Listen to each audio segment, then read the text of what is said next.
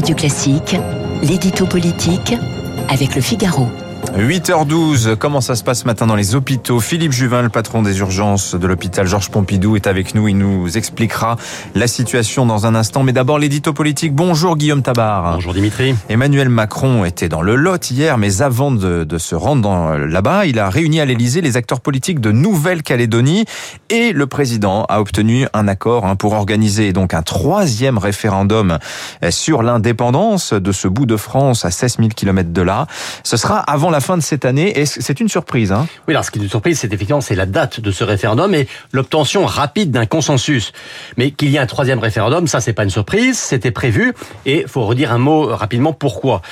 Euh, après la violence des années 80, avec l'épisode dont on se souvient de la grotte d'Ouvéa, Michel Rocard, Premier ministre, avait obtenu un accord historique entre Canac et Caldoche.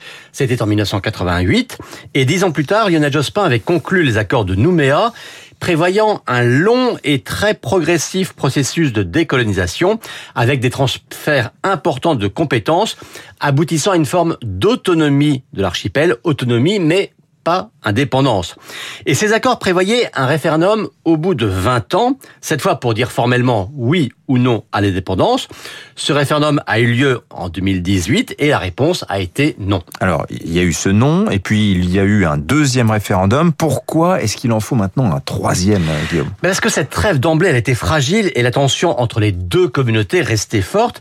Et donc le gouvernement français à l'époque avait jugé qu'il était plus sage d'éviter une solution couperait, euh, d'où cette concession faite aux indépendantistes d'aller jusqu'à trois référendums possibles, avec une autre concession de taille, c'est que le corps électoral des Caldoches est quasiment figé, alors que celui des Kanaks peut évoluer, ce qui évidemment les avantage.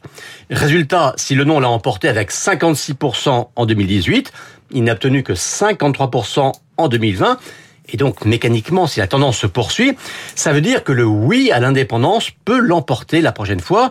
Ce qui, vous l'imaginez, n'est pas sans conséquence. Hein. D'abord, ce serait le départ de la France pour la première fois depuis Djibouti en 1976.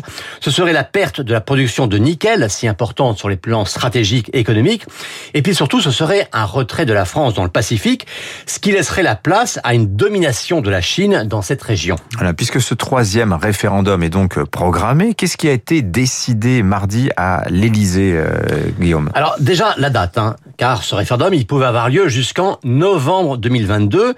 En décidant décembre 2021, euh, tout le monde a convenu qu'il valait mieux euh, que ce dossier calédonien ne vienne pas perturber la campagne présidentielle. Et ça, c'est une victoire pour les loyalistes, hein, pour les pro-France, parce que plus le scrutin est tôt, et plus précisément, euh, les chances du non euh, sont fortes. Et puis par ailleurs, toutes les parties ont balisé la suite, c'est-à-dire l'après-référendum. Car si le oui à l'indépendance l'emporte, ça ne sera pas au revoir et merci du jour au lendemain.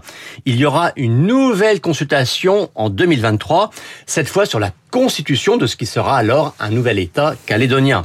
Mais si le non, une fois encore, est majoritaire, L'accord de Nouméa, de toute façon, sera caduque et il faudra bien mettre en place de nouvelles règles. Alors, vous voyez, hein, tout ça n'est pas très simple, mais la Nouvelle-Calédonie est sans doute le processus de décolonisation le plus délicat que la hmm. France ait jamais eu à gérer. Et même si c'est un nom qui l'emporte à 51%, ça risque d'être très très compliqué parce qu'un rapport 51-49, c'est jamais très simple. Merci Guillaume Tabar. 8h16, Philippe Juvin, le chef des urgences de l'hôpital européen Georges Pompidou.